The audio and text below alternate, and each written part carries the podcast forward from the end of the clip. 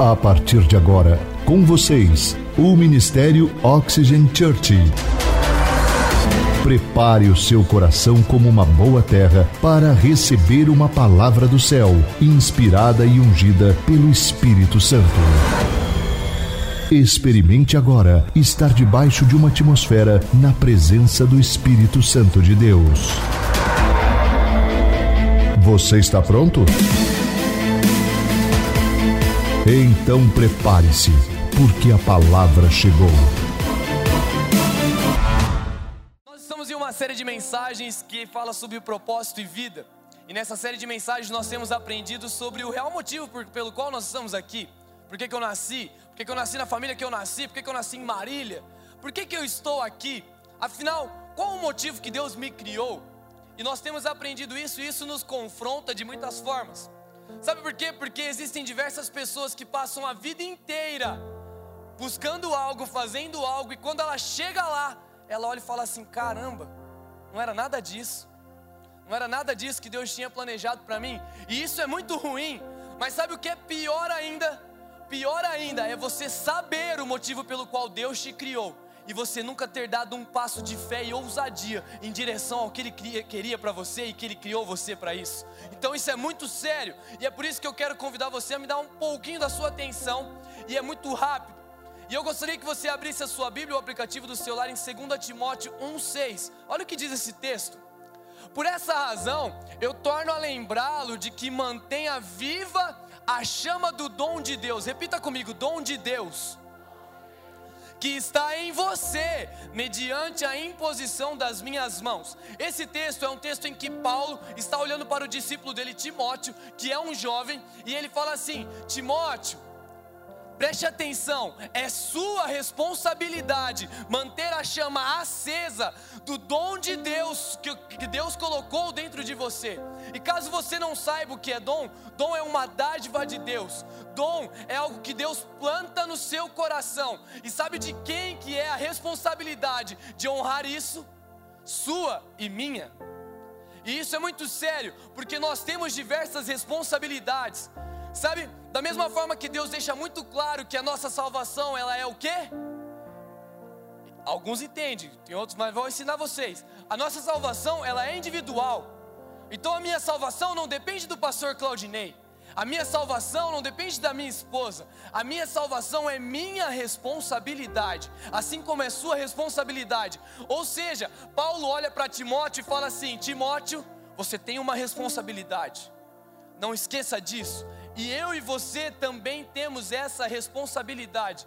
Kobe Bryant, ele disse certa vez em uma entrevista, quantos aqui conhecem Kobe Bryant? Muitas pessoas, caso você não saiba, Kobe Bryant era um jogador de basquete, ele faleceu recentemente, que foi uma tragédia, o helicóptero caiu. Mas, cara, ele era genial, ele era muito bom no que ele fazia. E ele disse certa vez em uma entrevista que ele sabia que ele tinha um dom, ele sabia que ele era diferente. Só que ele também fala na entrevista assim: eu sabia disso, só que era minha responsabilidade honrar com o que Deus tinha colocado dentro de mim. Ou seja, ele fala assim: eu sei que eu tinha um preparo físico muito bom, eu sei que, eu, que eu, ele sabia que tinha uma habilidade muito boa, só que era responsabilidade dele treinar mais para ficar e ser o gênio e a lenda que ele se tornou. Ou seja, ele entendia a responsabilidade dele o que eu aprendo e entendo com ele, com tantas outras pessoas de sucesso, é que Deus sempre planta em nós um dom. Ele sempre faz isso com todo mundo. Porém, nós temos a opção de escolher honrar o dom que Deus nos deu ou viver uma vida como qualquer um. Nós temos essa opção. E eu lembro que por muitas vezes eu falei para Deus: Deus, eu não quero ministrar a tua palavra. Não, Deus, eu não nasci para isso. Eu canto no louvor e é o suficiente, Deus, é só isso daí. Eu vou viver uma vida como tantos, que é casar, ter um bom trabalho, comprar uma casa, e para mim tá bom, Deus. Só que o Espírito Santo sempre, mano, via um anjo, trombava comigo e falava assim: Ah, Vinícius, você não está entendendo? Eu te chamei para ministrar a minha palavra. E aí eu falava: Não, Deus, eu não. Tem tantas outras pessoas melhores. E o Espírito Santo falava para mim: É você que eu escolhi. Ou seja, eu sempre entendi e tentei fugir disso. E eu sei que é a realidade de muitos que estão aqui hoje. Eu sei que muitos aqui hoje sabem o motivo pelo qual Deus te criou, mas você está correndo e fugindo disso. Talvez porque você não tem a ousadia de confiar no que Deus colocou no seu coração e de dar esse primeiro passo. Sabe por quê? Porque você se importa demais com o que as pessoas vão falar. Você se importa demais com o que as pessoas vão pensar. Você se importa demais com as pessoas.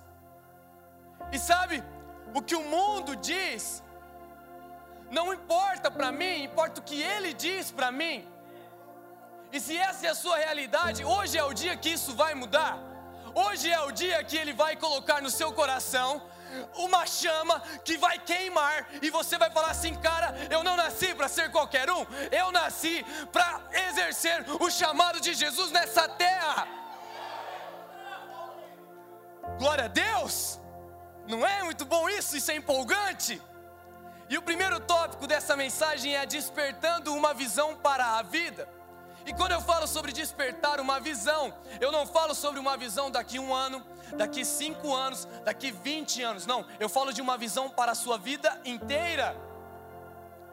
Martin Luther King, quantos conhecem Martin Luther King?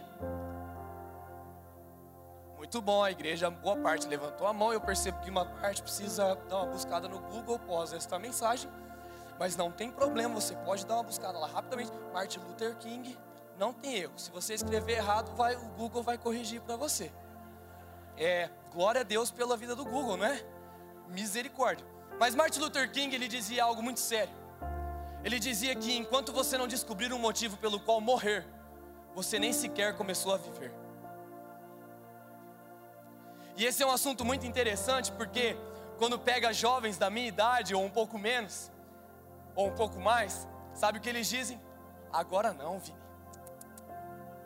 Espera um pouco, Deus. Deixa eu curtir um pouquinho. Eu estou na faculdade, acabei de entrar, mano, deixa eu curtir. Agora para mim não. Não, sabe por quê, Vini? Porque eu vejo as redes sociais lá, o povo faz outra coisa, vive de uma outra forma. Para mim agora não. Você acha que, que os meus amigos vão pensar, Vini? Não, eu não vou fazer isso agora. Ô oh, Deus, não tem como você esperar um pouquinho? E os jovens têm essa mania de fazer isso, sabe? De ouvir mais o mundo de, do que o mundo diz do que sobre o que Deus diz. E isso é muito sério. Porém, o que Deus diz sobre mim é muito melhor do que o mundo do que o que o mundo diz sobre mim. Sabe, o mundo dita sobre casamento que o casamento é uma furada. Só que o que Deus diz para mim sobre o meu casamento é que o meu casamento é muito bem sucedido. O meu casamento é uma bênção. Sabe, o que o mundo fala sobre o meu, minha vida profissional, ele, ele fala mal da minha vida profissional, sobre a minha escolha de formação. Mas o que Deus diz sobre a minha formação é muito mais importante do que o que o mundo diz. Então, se você é jovem, não se importe com o que as pessoas vão falar, se importe com o que Deus fala para você. Mas também, quando se trata de pessoas um pouco mais experientes, com 40 anos ou um pouco mais, normalmente eles reagem da seguinte forma: Olha, muito boa a mensagem, o menino fala bem, né? Bacana, mas a minha fase já foi, meu tempo já passou. Sabe que é? Se fosse um pouquinho antes, até dava. E é engraçado porque eu estava conversando com a minha mãe no último domingo. Já peço perdão para minha mãe. Ela veio de manhã, eu já até pedi perdão para ela. Mas eu preciso pedir perdão novamente porque eu vou expô-la aqui no meio da igreja. E ela, ela conversando comigo no almoço no domingo passado, ela olhou para mim e falou assim: Olha, Vini, boa palavra do pastor, né? Não, muito boa essas ministrações sobre propósito de vida, incrível. Só que eu já tô velha. Não, isso aí é coisa para gente da sua idade, assim, ó, novinho, jovem da sua idade é ótimo. Mas eu tô velha. E sabe o que o Espírito Santo falou para mim? Que não se trata de idade, se trata de paixão e disposição. Não se trata de idade.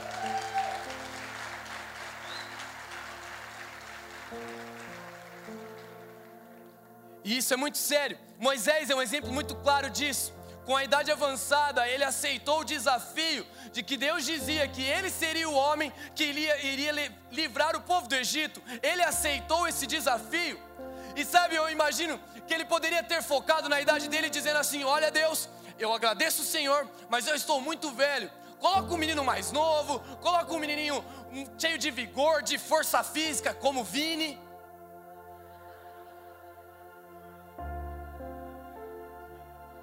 Eu, eu não gosto desse tipo de comentário, gente. Não gosto. Pois a gente conversa. Vou levar você no gabinete do pastor Claudinei. Ai, Deus. Mas sabe, Moisés podia ter focado nisso. Ele podia ter falado assim: Olha, eu sou muito velho. Deus, eu te agradeço, mas para mim não dá mais. A minha fase já foi, minha vida já passou, não tem mais como. Só que ele focou no que Deus dizia para ele. Ele focou e ele agarrou na verdade de que Deus dizia que ele seria o homem. Ele ia ser este homem que iria livrar o povo do Egito. E sabe qual que é o nosso problema? Tanto o jovem quanto o mais experiente, nós temos enterrado tudo que Deus sonhou para cada um de nós. E eu quero fazer uma pergunta para você hoje. Você sabe qual que é o lugar mais valioso do mundo? Não é o Banco Central, não é o Itaú, não é nada dessas coisas. O lugar mais valioso do mundo é o cemitério. Sabe por quê? Porque no cemitério foram enterrados sonhos que estão lá e nunca vão ser realizados. Lá estão livros que, estão, que nunca foram escritos. Lá estão famílias que nunca existirão porque eles não tiveram coragem. Eles não tiveram coragem de ouvir o que Deus dizia para eles e seguir o que Deus dizia para eles. E quando você desperta uma visão para quando você desperta a visão que Deus tem para você, para a sua vida, você não perde mais tempo com coisa fútil.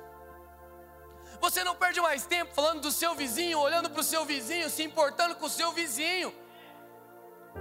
Não me importa o que as pessoas falam, não me importa o que as pessoas fazem, sabe por quê? Porque a visão está muito clara e eu vou me tornar um pastor de jovens e adolescentes extremamente bem sucedido.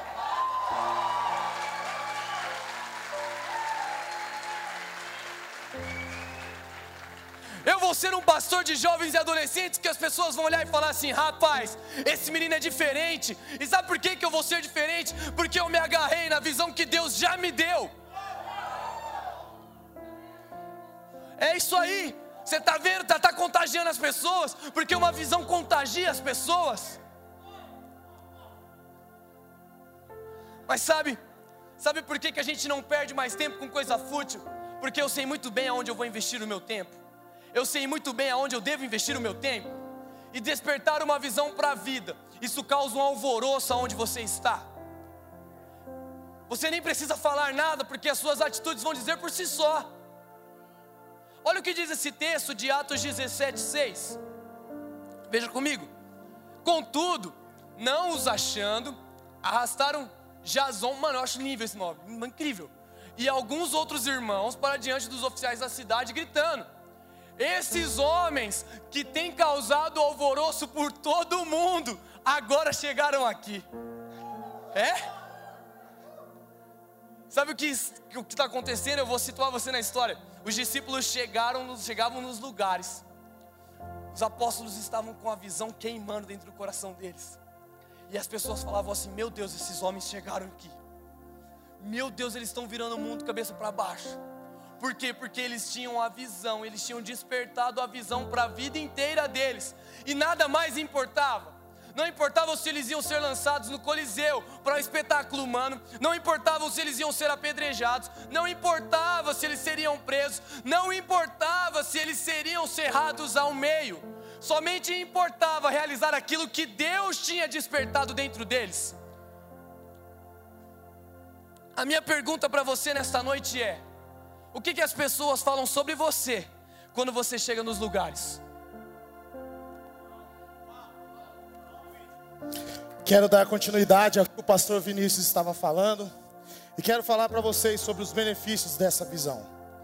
Quero que você enxergue os benefícios que essa visão clara vai trazer e impactar tudo ao seu redor.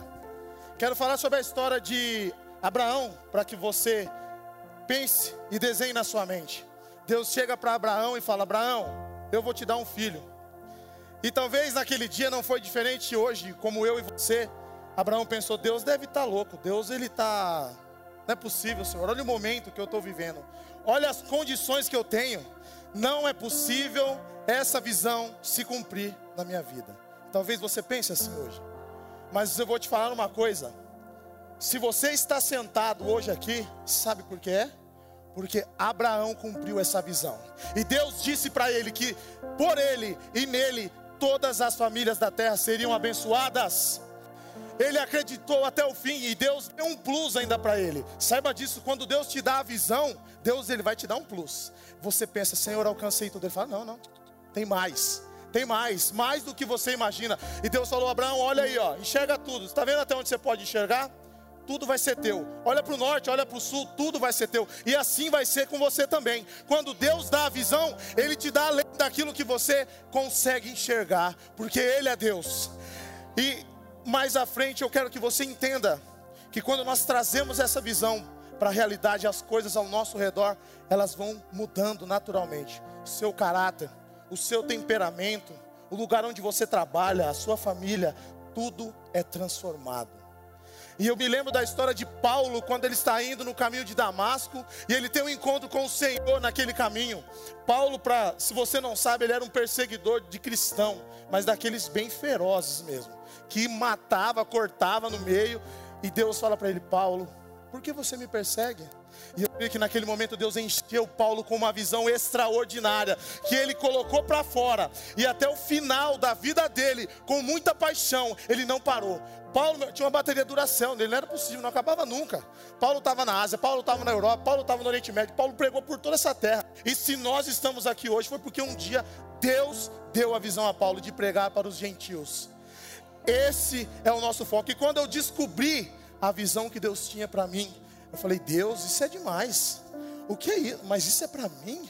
E eu levanto todo dia empolgado. E o pastor sabe, o dia que eu não estou empolgado, eu faço o dia ficar empolgado. Eu tomo três, quatro energéticos, não faça isso. Mas eu tomo e acordo louco, doido, porque eu sei a paixão que Deus colocou no meu coração de cumprir a visão dele nessa terra. Não é no céu, é nessa terra que você vai cumprir. E você vai deixar um legado extraordinário para essa geração. E os benefícios que essa visão traz, sabe qual é? Quem tem ansiedade aqui? Quem é ansioso? Não, não precisa levantar a mão, não, gente. É só para. Calma, tá tudo bem. Mas sabe o que, que a visão te dá? Ela tira a ansiedade. Ela tira a sua ansiedade, ela vai embora. Sabe por quê? Porque você entendeu para onde você está indo. Você entendeu que o caminho que você precisava traçar, Deus já traçou. Ele já te mostrou o fim. Basta você ir andando pelo caminho que Ele te mostrou. E você vai chegar lá. Tenha certeza. Sabe o que mais você para de ter? Preocupação. Você vai andar assim, ó. Está caindo o céu ali, ah, amém, glória a Deus, eu sei que faz parte, ah, tá, tudo bem. Você não tem mais preocupação, sabe por quê? Porque Deus, aquele que colocou a visão dentro de você, Ele já te deu todos os recursos necessários. Você não precisa de mais nada, Ele já colocou nas tuas mãos tudo o que Ele precisava. Sabe, eu fico imaginando, se Deus te deu a visão e não te deu as coisas, seria como se você contratasse alguém para cuidar da sua página, do, da sua empresa e não desse as ferramentas necessárias. Será que a pessoa ia fazer o trabalho com excelência? É claro que não. Por isso que Deus já te deu tudo o que você precisava. Basta você acordar para a visão e cumprir o propósito que Deus tem para a sua vida. Basta você fazer isso nessa noite. Mas sabe por que Deus ainda não te deu os recursos? Talvez você pergunta, não, mas sim, você não está entendendo. Eu não tenho dinheiro, não tenho grana, eu não tenho condições, eu não tenho conhecimento, eu não tenho. Cara, você não tem os recursos, sabe por quê? Porque você ainda não descobriu que nasceu para fazer determinada coisa. Deus não vai te dar os recursos para fazer aquilo que Ele não te mandou fazer. Não adianta, Deus não vai encher tua mão de recurso para você fazer o que Ele não falou para você fazer. Simples assim. Não tem outro benefício. A, o cansaço. Sabe o cansaço? Ele vai embora. Sabe, tem muita gente que faz milhões de coisas durante o dia, mas chega no final do dia e fala assim: Meu Deus, eu não fiz nada. Que, que é isso, Deus? Eu não cumpri nem metade. Sabe por quê? está investindo o seu tempo em coisas erradas. E eu vou te falar, o, o cansaço vai acabar com você. Ele vai acabar com a sua visão. Agenda cheia, meu, não é sinal de produtividade. Saiba disso. Isso só mostra que você está perdendo foco naquilo que Deus desenhou para você fazer. Mas quando o objetivo é claro, está desenhado em você, você vai alcançar a visão. Sabe por que não adianta você pegar atalhos? Porque se os atalhos fossem bons, eles já teriam virado caminho. Atalho não é bom. Tem um caminho para você desenhar. Aleluia! Glória a Deus! Glória a Deus! Sabe o medo que você tinha? Sabe o medo que você. Não, não vou fazer isso não. Meu, se der errado. Vai embora. Vai embora esse medo. A visão já mostra que você já venceu, já cumpriu ela. Não precisa ter medo de nada, meu querido. Você não fica preocupado com as coisas que deu errado, relacionamentos passados. Você não fica preocupado com aquilo que está acontecendo com a economia. Sabe por quê? Meu, ele garantiu. Por que, que você está duvidando ainda se ele garantiu para você? Duvida não, é só seguir em frente. Sabe aquela força que você perdeu um dia? Vai voltar. Você vai levantar igual o Hulk. Nem o Thanos vai poder com você mais. Você vai vestir as pedras do poder, vai matar todo mundo. Todo mundo não, desculpa. Todos os empecilhos. Não faça isso. Não faça isso. Saiba de uma coisa que essa visão ardendo no seu coração, ela é o combustível que te fará prosseguir para você chegar no teu propósito. Então coloque ela dentro, guarde ela. Paulo, ele sabia que ele tinha um propósito.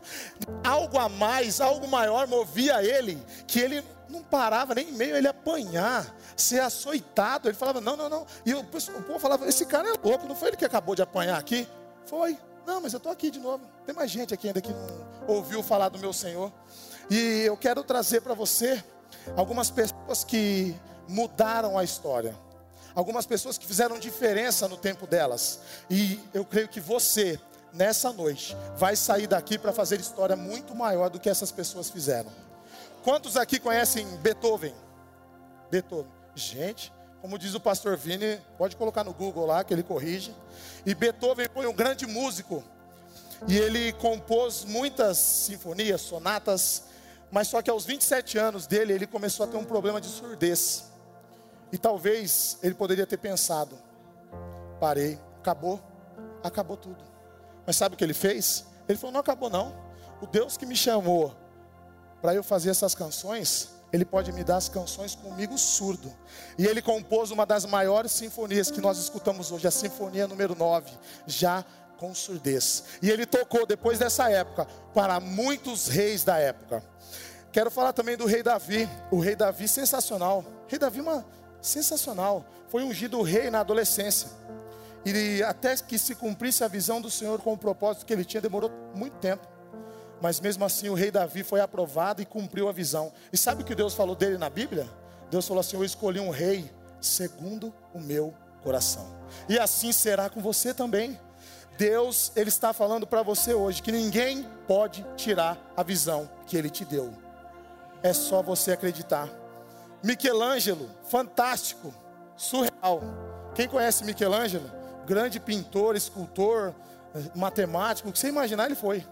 Ele sabia o que ele tinha de propósito. Com 13 anos, ele já era referência. E até hoje, Michelangelo é referência na pintura, nas artes. Ele só pintou uma coisa simples, chama Capela Sistina, em Roma. Quando você tiver o privilégio, visita, porque é surreal o que ele pintou. Ele também fez um, um, um monumento que me chamou muita atenção, do Papa Júlio II. O Papa designou ele para fazer uma obra, ou melhor, a mulher do Papa. E ele foi trabalhar nessa obra. Essa obra só durou 40 anos. 40 anos da vida dele. E, e é referência até hoje para o mundo das artes. Se você não estivesse mais aqui hoje, faça essa pergunta. Se você não estivesse mais aqui hoje, qual seria a sua obra? As pessoas ficariam impressionadas e que você deixou para elas. Será que você já deixou alguma coisa, algum legado? Alexander Graham Bell, para quem não conhece, ele tinha um sonho de transformar as palavras e levar as palavras através de ondas elétricas. Quem tem celular aqui hoje? Quem tem? Agora pode levantar a mão. Não é pecado não, querido. Amém. Amém. Se você hoje tem um celular na sua mão, é porque esse cara, ele pirou.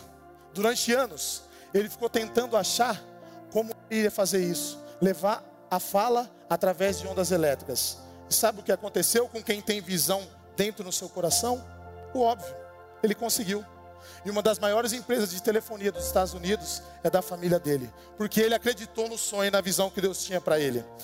Albert Schweitzer, uma personalidade fantástica.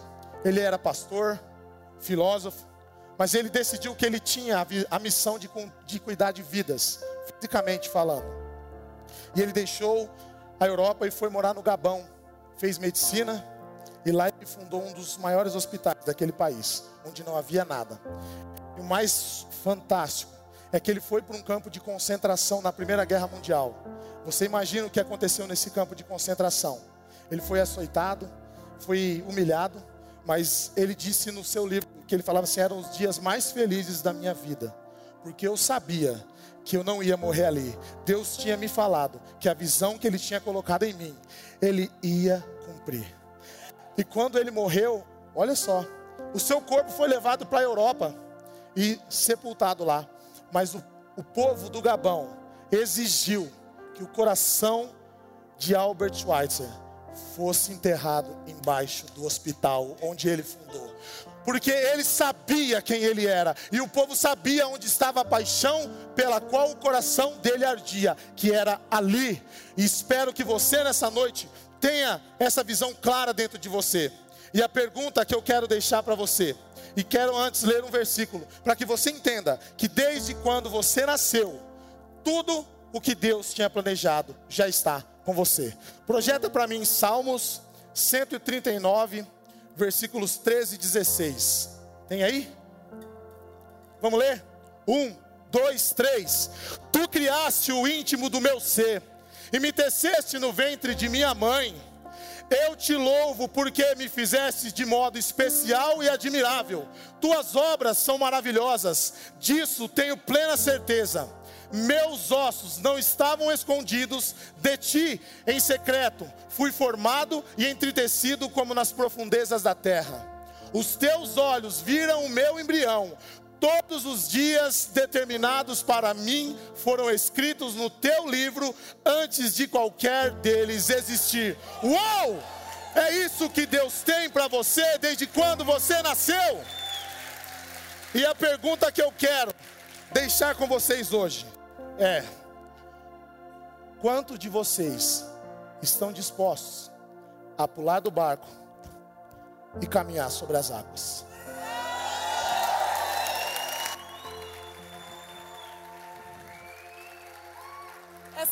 Série de mensagens pode transformar o seu futuro. Nós temos ouvido, o que nós temos ouvido nas últimas semanas, está transformando destinos. E eu quero falar com vocês nesses últimos minutos como despertar a paixão pela sua vida. Porque para viver a visão que Deus tem para a sua vida, é preciso muita paixão. E eu sou uma mulher completamente apaixonada pela minha vida, pela minha família, pelos meus amigos, pela minha igreja, pelos meus pastores. Mas nem sempre foi assim. Nós vamos falar sobre isso daqui a pouco. Todos nós temos um dom, vocês concordam? Uns têm dons de ensinar, outros de cozinhar, outros de administrar, outros de cantar. Mas muitas pessoas andam por aí vivendo querer ter o dom de outras pessoas. E infelizmente, quando isso acontece, a gente deixa de viver os nossos próprios dons. E aí a gente começa a viver uma vida baseada na vida de outra pessoa. E nós começamos a sentir como outra pessoa, e nós começamos a comer como outra pessoa. E aí nesse momento, eu já não vivo a minha vida, eu vivo a vida de uma outra pessoa. E muitas vezes a gente pode se confundir facilmente se isso é admiração ou se isso é inveja. E é o que nós vamos falar agora, porque essa é uma linha muito fina. E eu fui pesquisar qual é a diferença então entre admiração e inveja. Admiração é a disposição emocional que traduz o respeito, consideração por outra pessoa.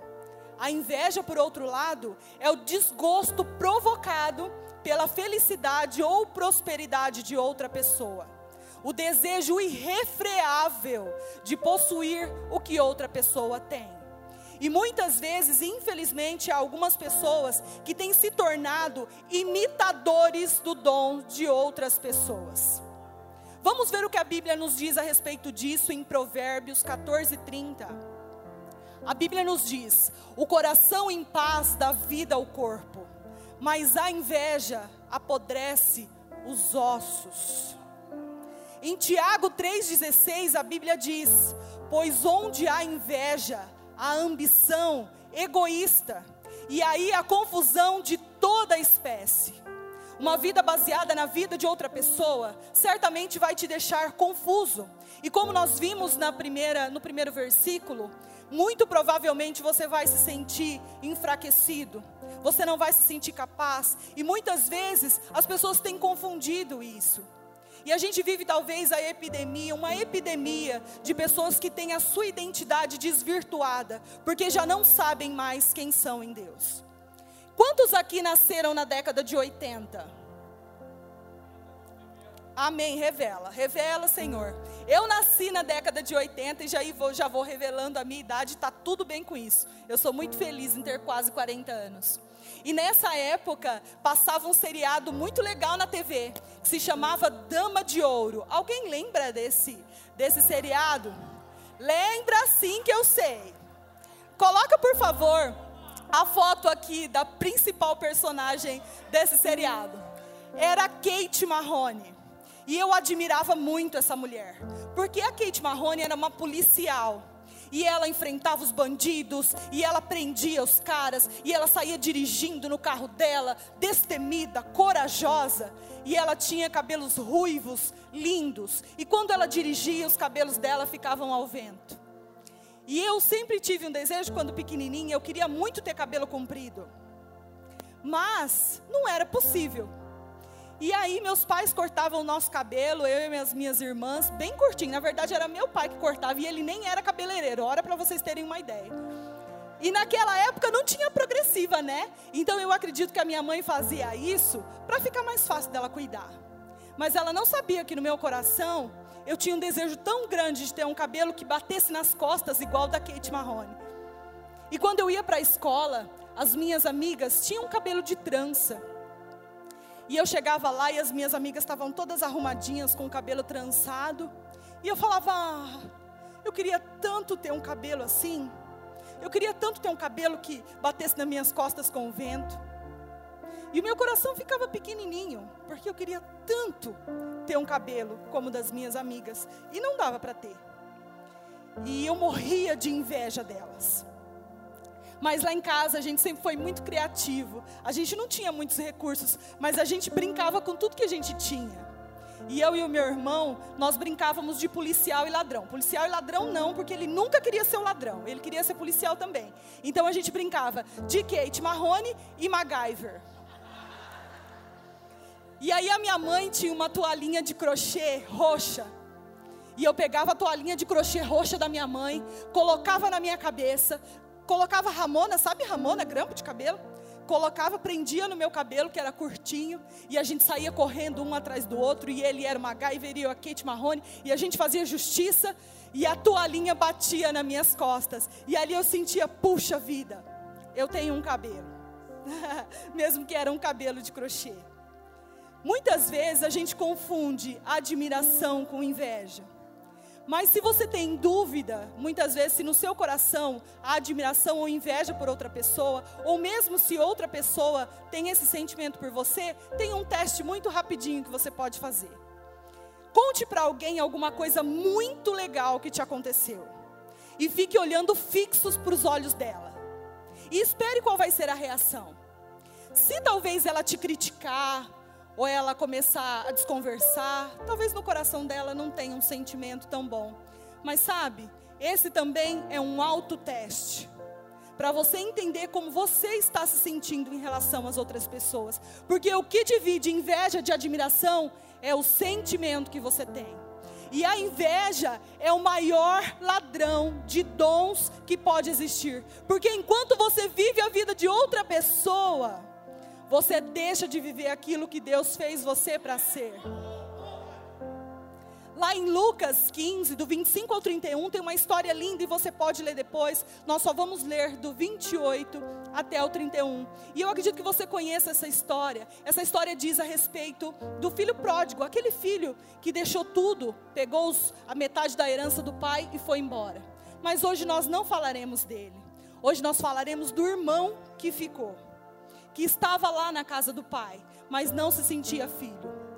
O filho mais velho encheu-se de ira e não quis entrar. Então seu pai saiu e insistiu com ele. Mas ele respondeu ao seu pai: Olha, todos esses anos eu tenho trabalhado como um escravo ao teu serviço e eu nunca desobedeci as tuas ordens. Mas tu me destes nem um cabrito para eu festejar com os meus amigos. Mas quando volta para casa, esse seu filho que esbanjou os teus bens com as prostitutas, matas um novilho gordo para ele. Essa frase está carregada de inveja, porque o irmão estava na casa do pai. Ele podia matar quantos novilhos ele quisesse. E o pai responde ao filho: Meu filho, você sempre está comigo, tudo que eu tenho é seu. Muitas vezes nós esquecemos de quem nós somos filhos. E nós vivemos na casa de Deus como filhos órfãos, como filhos sem pai, como se nós não tivéssemos direito à herança do nosso pai. Ei, você tem um pai. Você não está sozinho. Ele te ouve, fale com ele. Mas hoje, a partir de hoje, se você permitir, Deus quer transformar a sua mente. Ele quer transformar a sua forma de pensar, a sua forma de reagir, para resgatar a sua consciência de filho. Você e eu precisamos ter a consciência de filho para vivermos apaixonados pela nossa vida. Você precisa ter certeza da sua identidade. E então, a partir de hoje, se você tiver essa certeza, você vai começar a se apaixonar pela sua vida e certamente vai fazer valer a pena. Deus nos criou como seres únicos, insubstituíveis, especiais. E eu aprendi com a minha pastora Mari que só eu posso fazer o que só eu posso fazer. Só eu tenho o sorriso que eu tenho. Só eu tenho a minha forma de lidar. Só eu tenho a minha forma de falar. Há alguém no mundo que precisa ouvir a sua voz. E talvez seja a voz através do teu trabalho. Talvez seja você, mãe, que talvez tenha falado com os seus filhos. Talvez de uma forma que não resgate a identidade dele. E eu sou mãe, eu sei do que eu estou dizendo. Talvez você, esposo ou esposa, a gente pode transformar a vida das pessoas que vivem conosco. Nós precisamos lembrá-las de que elas são insubstituíveis na nossa vida. Você é insubstituível. Você é especial. Vocês conhecem um cantor muito famoso de jazz que se chama Louis Armstrong? Um dos músicos de jazz mais vendidos de todos os tempos. Por favor, coloque o vídeo.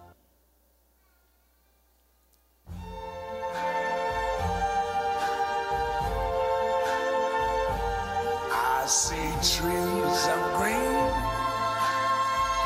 red roses too. I see them bloom for me and you. And I think to myself,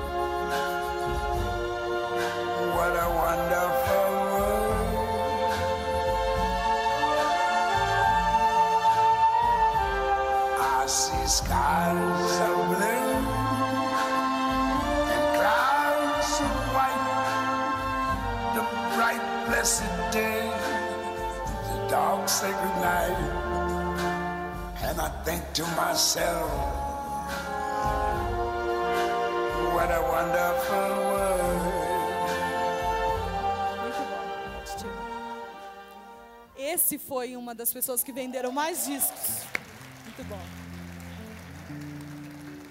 Esse foi um dos cantores que mais venderam discos de todos os tempos. Mas você acha que começou assim?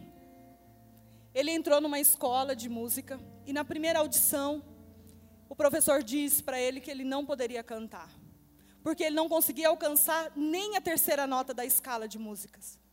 Mas sabe o que ele disse? Ele saiu de lá triste, obviamente, chorando, mas ele disse para os amigos dele: Eu sei que a música está em mim e não poderão me impedir de expressá-la.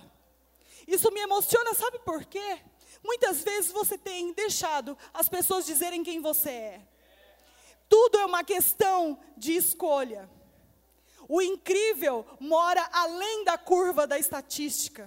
Nós não podemos seguir o que o mundo diz que nós temos que fazer, mas aquilo que o seu pai disse que você pode que fazer. Louis Armstrong acreditou no sonho dele porque ele sabia o que ardia no coração dele. Ele sabia o quanto a música pulsava. E ele disse que ninguém poderia impedi-lo de fazer isso. Ei, escute o que eu vou te dizer hoje. Não espere reconhecimento das pessoas para que você comece a viver os seus sonhos. Elas não estão no seu coração. Elas não sabem o que arde aí dentro. Siga firme em direção ao seu propósito. Siga firme em direção àquilo que Deus colocou em você. Pare de perder tempo. Use o dom e o talento que Deus colocou em você para deixar um legado, não para as pessoas, mas nas pessoas. Você nasceu para marcar esse tempo. Eu ouço muitas pessoas dizendo: "Se eu preciso encontrar uma forma de motivar o meu filho, de motivar minha esposa, de motivar meus funcionários". E eu quero dizer isso para você, você não pode fazer isso. Eu não posso fazer isso com você, porque uma motivação instantânea passa. Mas o que eu e você podemos fazer é ajudar as pessoas a encontrarem um motivo de por que elas fazem o que elas fazem, que está ligado ao nosso propósito de vida. E uma pessoa que encontra os motivos certos de fazer o que ela tem que fazer, ela é imparável. Todos os dias eu levanto e eu sei o que eu nasci para fazer porque eu sei que eu sou singular, eu sou única, distinta, insubstituível. Ei, você é único. Não viva como se você fosse cópia de outra pessoa, você não é. Deixa eu te fazer uma pergunta: quantos sims cabem dentro de um não? Quantas vezes você tem parado no primeiro não? Insista, tente mais uma vez, tudo muda depois que você conseguir. As pessoas não foram criadas para serem cópias. Nós somos filhos de Deus e nós fomos criados à imagem e semelhança dele. A paixão precisa ser o seu motor todos os dias. E o seu conhecimento, o conhecimento que você buscar para desenvolver o seu dom, vai ser o seu combustível. Mas sim, como é que eu faço isso? É simples, se inspire em Deus. A palavra de Deus diz em Isaías 46, 10: Desde o início eu faço conhecido o fim, desde os tempos remotos e ainda o que virá. Esse é o seu Deus que já escreveu o final. Ele só precisa que você cumpra o que você tem que fazer, a sua parte. Eu quero te ajudar com três passos para que você consiga fazer isso a partir de hoje. Passo um: Busque se ver onde você gostaria de estar. Entenda o significado da sua visão e já se veja lá. Já se veja como se já estivesse acontecendo e faça um planejamento para isso. Passo 2: todos os dias, veja se as suas ações estão te levando em direção ao seu propósito. Passo 3: garanta que os seus sentimentos estão na direção do seu propósito. Viva leve. O caminho deve ser tão divertido quanto o destino final. Tem muita gente se perdendo, talvez, no caminho e levando uma vida difícil, penosa, pesada. Nós vamos ver um vídeo agora. Pode colocar, João, por favor.